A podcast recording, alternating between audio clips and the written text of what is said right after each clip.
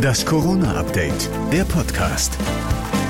Hallo alle, heute ist Montag, der 28. Dezember. Es folgt eine neue Folge des Corona-Updates. Stand 14 Uhr. In der Corona-Pandemie werden die Schwächen der Globalisierung offenbar. Die weitgehende Abhängigkeit von Lieferanten im oft weit entfernten Ausland ist ein Problem. Das war schon bei den Schutzmasken so, ist jetzt mit dem Impfstoff das Gleiche.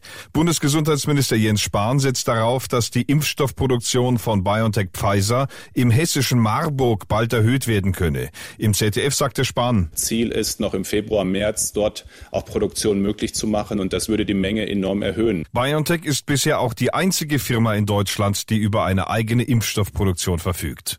Forderungen Druck zu machen, um das Tempo zu erhöhen oder etwa gar anzuordnen, dass andere Firmen bei der Impfstoffproduktion einsteigen, wies Spahn zurück. Eine Produktion für einen Impfstoff ist hoch anspruchsvoll und hochkomplex. Die kann man nicht mal eben per Lizenz bei einem anderen Unternehmen machen. Und gerade auch für das Vertrauen in den Impfstoff ist es doch wichtig, dass wir alle Qualitätsanforderungen einhalten. Pfeif auf Corona, ab auf die Piste. Das haben sich am Wochenende so viele Skifahrer und Schneefans gedacht, dass einige Skigebiete in Österreich jetzt auf die Bremse treten und ihre Sicherheitskonzepte verschärfen. Unter anderem wird die Zahl der Parkplätze reduziert werden. Noch weiter südlich, auf Mallorca, wird es ab morgen auch deutlich strenger. Restaurants, Cafés und Kneipen müssen dann statt wie bisher um 22 Uhr schon um 18 Uhr schließen. Die Balearen und vor allem Mallorca verzeichnen seit Mitte des Monats die höchsten Corona-Infektionszahlen in ganz Spanien.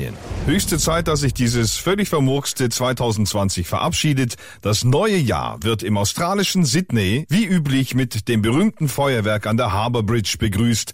Allerdings darf keiner dabei sein. Gladys Berejiklian, die Premierministerin des Bundesstaates New South Wales, sagte, man wolle an Silvester niemanden an den Stränden der Stadt sehen. On New Year's Eve, we don't want any crowds on the foreshores uh, around Sydney whatsoever. Ihre Empfehlung, die Feuerwerksfans sollten sich das Spektakel doch möglichst im Fernsehen anschauen.